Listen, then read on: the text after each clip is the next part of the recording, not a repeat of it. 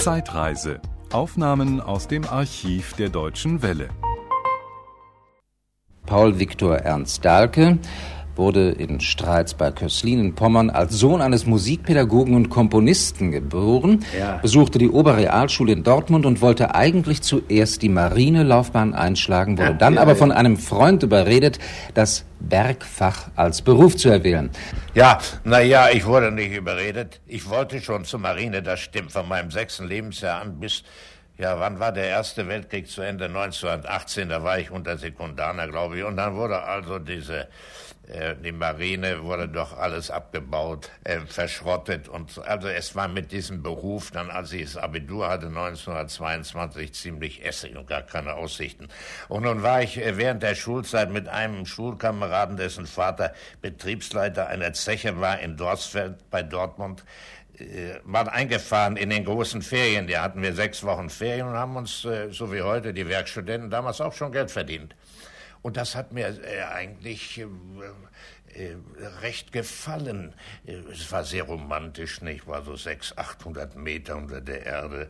Immer, das ging nur der Großglück auf und so weiter. Werden, wie ich das Abitur hatte, sagen, na ja, dann war ich Bergfach studieren. Ne? Das war in Klausthal-Zellerfeld, ne? War dann, äh, ging ich nach Klausthal-Zellerfeld. Äh, zwei Jahre, das hat mir aber dann nicht sehr gefallen. Und es war auch immer so unfreundliches Wetter, immer Schneematsch und weiter. Ich ging dann bald nach Berlin.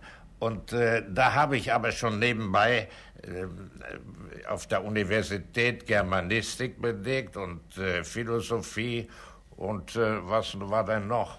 Ja, Theaterwissenschaft natürlich. Ja, Sie sind ja einer der wenigen studierten Schauspieler, erstmal auf der Werkakademie, das ist sicherlich einmalig, und dann aber ja. Theaterwissenschaft.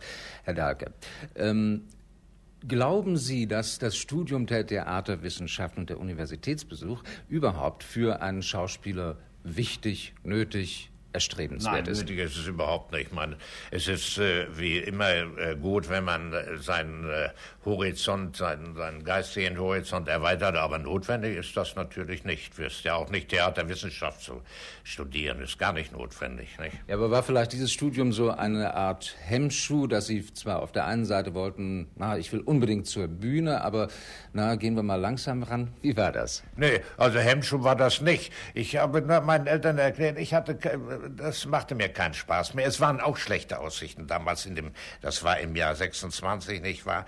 Waren auch schlechte Aussichten für die, für die äh, Bergleute. Naja, also ein Hemmschuh für das Theater war es für mich äh, höchstens für den alten Herrn, für meinen Vater nicht war, der dann plötzlich vor die Alternative gestellt wurde. Ich sage, ich habe keine Lust mehr, ich möchte doch zum Theater gehen. Und äh, so sagt mein Vater, na ja, wenn wir keinen Stein ins Weg legen, nicht wahr? vielleicht geht es gut, wenn nicht, nicht wahr? dann musst du eben sehen, wie du fertig bist. Na, Gott sei Dank, toi, toi, toi, es ist ja, glaube ich, gut gegangen, nicht wahr? Ja, wenn die Archive immer die Wahrheit sagen, dann malen und schnitzen sie in hervorragender Art. Gnädige Frau, darf ich Sie fragen, um Ihren Mann nicht zu eigenen Qualitäten etwas sagen zu lassen, schnitzt und malt Ihr Mann immer noch? Nein, leider. Ich will ihn immer dazu anregen, aber er tut es nicht mehr. ja, weil meine Frau besser bildhauert. Nicht wahr? Die macht jetzt in Stein, was ich nie getan habe, was ich nie konnte. Ich habe nur Holz ge geschnitzt. Das kann sie alles viel besser, habe ich gesagt. Ich bin jetzt Gebrauchstischler geworden. Nur erzähl du weiter. ja. Also ich wusste nicht, Theater, Bühne oder Malerei soll ich auf die Hochschule gehen, nicht? Also für Akademie für Bildende Kunst. Und hat mein Vater wieder gesagt, das ist ein Hungerberuf. Also das war es ja damals auch nicht. Wirst du höchstens berühmt, wenn du nach 300 Jahren und so. Ja, dann habe ich mich gemeldet zu einer internationalen Theater- und Filmkonkurrenz. Ich bin also heimlich abend in die Theaterschule gegangen ähm, damals mit Josef, Josef Meinrad, der ja auch noch bekannt geworden ist, der ging mit mir dieselbe Klasse und da haben wir Abend studiert. Also das heißt, wir haben die Rollen uns und das Kopfpolster gelegt, haben natürlich mehr gelernt fürs Theater als für, für die Schule und dann habe ich äh, einen zweiten Preis gemacht. Dann ging ich ins Reinhardt-Seminar und dann habe ich sehr zeitig also schon Theater gespielt. Meine erste Rolle war in Wien mit Albert Bassermann, Schauspielschule als Partnerin und dann fing es an, dann ging ich in die Kammerspiele, Josefstadt. Dann war ich dreieinhalb Jahre am Staatstheater in München und dann folgten also weitere Bühnen. Ungefähr 14 Filme habe ich gemacht, unter anderem auch mit Owe Fischer und Kurt Jürgens und so weiter. In der Hauptrolle habe ich gespielt, aber jetzt in letzter Zeit ist ja der Film ziemlich eingeschlafen. Also spiele ich hauptsächlich Theater. Ne? Auf das Stichwort Film eingeschlafen schnarcht es in der Ecke. Er gehört zum Mobiliar, es ist ein Boxer. Wie heißt er? Ja, das ist die Biggie. Und sie ist auch ein Theaterhund. Sie ist also sozusagen vorbelastet. Sie benimmt sich vorbildlich, bellt nie, auch bei Proben. Nur wenn die Vorstellung fertig ist, dann wird sie ganz lustig. Und der Grund ist also, sie ist ein wirklicher Theaterhund. Sie gehörte Rudolf Forster. Gnädige Frau, die nächste Frage soll an Ihren Mann gehen, aber ich fürchte fast, Sie werden für ihn antworten müssen, ja? nämlich. Ihr Mann ist unbestritten, Sie sind unbestritten, Herr Dahlke, ein Publikumsliebling. Ähm, ja, welche Qualitäten muss man als Voraussetzung haben, um so ein Publikumsliebling zu werden? Wollen Sie antworten oder Ihre ja, Frau? Ich weiß nicht, ich glaube, man muss recht lange dabei sein, nicht wahr? Dann glauben die Menschen, dass man was kann. Und, und, Nein, ich glaube eher, äh, wenn, wenn das Publikum, also die Zuschauer, sich mit dem oder der Schauspielerin identifizieren können. Das macht die, das Publikumsliebling, den Publikumsliebling aus. Naja, ja, nun. Wollen wir sagen, man spielt einen einfachen oder man spielt einen Grafen. Man muss immer äh, äh, so äh, spielen oder so den Eindruck haben, dass man wirklich ein Graf oder ein Fürst, ein König ist oder auch ein, ein, ein, was weiß ich. Das Publikum wird sich immer für den Sympathischen, der die sympathische Rolle entscheidet und sich identifiziert. Naja, aber wissen Sie, äh, Sie haben ja eine irrsinnig große Rollenpalette, was ja, Sie alles ja, gespielt ja. haben. Man kann es gar nicht aufzählen. Da waren also Spießer, Verbrecher, äh, da waren schwere Nöter, Komiker, ernste, heitere Rollen und was nicht alles. Ja. vielleicht kommen wir aber so dahin. Welchen Rollentyp würden Sie bevorzugen? Können Sie das überhaupt sagen bei dieser Riesenpalette? Einen gemischten, ernst und heiter. Herr äh, Dahlke, Sie haben über 120 Filme gemacht. Ja. Äh, und auch Fernsehfilme. Was ist eigentlich für einen Schauspieler interessanter?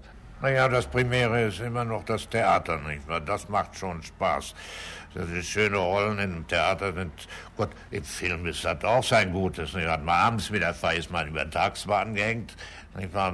aber abends hat man dann frei. Es hat alles, es ist, hat alles sein Für und Wider. Viele Schauspieler schreiben. Sie aber, Herr Dahlke, haben den allen voraus, dass Sie bereits 1955 ein Buch veröffentlicht haben, und zwar Heiteres Sternbild. Ähm, kommt demnächst mal wieder ein Buch aus der Feder von Paul Dahlke heraus? Ja, das war mehr gezeichnet. Da hatte ich nach dem Krieg viel Zeit. Was sollte man nun machen? Man musste irgendwas tun. Dann habe ich angefangen zu äh, karikaturistische Sachen. Und zwar diese Folge wie die die Sternbilder, also der, der Tierkreiszeichen wenn, an, äh, zu zeichnen. Und das sah dann ein Bekannter, äh, der damals den Blüchert Verlag hatte und sagte, Mensch, das drucke ich. Ich sag, Mensch, das, das habe ich doch auf ganz schlechtem Papier, das waren so Rechnungspapier, nur auf die Rückseite mal gekritzelt, nicht mehr. Und dann wurde das also gedruckt. Aber das ist dann auch bald vergriffen. Sehr viel bekannt ist das gar nicht geworden, glaube ich. Äh, gar nicht worden. Zwei Schauspieler und beide miteinander verheiratet. Das ist eine wunderbare Angelegenheit, natürlich. Aber ähm, wie funktioniert das so in der sagen wir mal, in der Probenpraxis, wenn Sie, Sie spielen ja öfter zusammen. Ja, ich glaube, das ist ähm, das 20. Stück, das wir zusammen spielen. Das? 20. Ja, Stück? Ja. Was haben wir? Das, das 20. Stück ist das jetzt ungefähr, das wir Ja, mindestens. Also ich ohne glaube Fernsehen mehr. Ich habe, das kann ich nicht sagen. Ich glaube, es ist mehr, 22 oder 23, außer Fernsehen. Fernsehen haben wir auch schon acht zusammen gemacht. Ja, aber Herr Klarin wollte, was, was wollten Sie wissen? Wie, ja, wie funktioniert das so in der Lebenspraxis? Ist dann Ihr Zuhause gleichzeitig, na, sagen wir mal, die Probenbühne, hören Sie die Texte äh, nein, ab? Oder? Nein, ich höre weder meinen Mann ab, noch mein Mann hört mich ab. Also Sie überraschen sich auf den regulären Proben selber. Äh, ja. Nur später, äh, irgendwo als es gibt man sich schon, nicht wahr? Als es müssen wir übersetzen, das sind Tipps. Ist es sogar sehr, sehr, weil man bei den anderen, viel bei dem Partner, also bei, der, bei, der, bei dem Ehepartner doch noch strenger aufpasst. Ich sag, du machst das so und so. Und manchmal hm. vergisst man seinen eigenen Text auf dem Proben darüber, dass man sagt, das müsste sie so machen, nicht wahr? Und dann ist der Regisseur immer erstaunt, sagt, was war? Ich sage, nee, ich habe mir jetzt was eingefahren, so und so. Ja, das ist doch gut, sagt er, oder was, wenn ich dem erkläre. Es ist schon ein bisschen anstrengender, muss ich sagen, weil äh, äh, fremden Partnern ist man nicht so und sagt, das soll der Regisseur machen, aber hier passt man doppelt auf. Das war ein Podcast aus dem Archiv der Deutschen Welle. Schön, dass Ihnen das Angebot gefallen hat. Empfehlen Sie uns doch bitte weiter. Deutsche Welle. Mehr unter dw.de.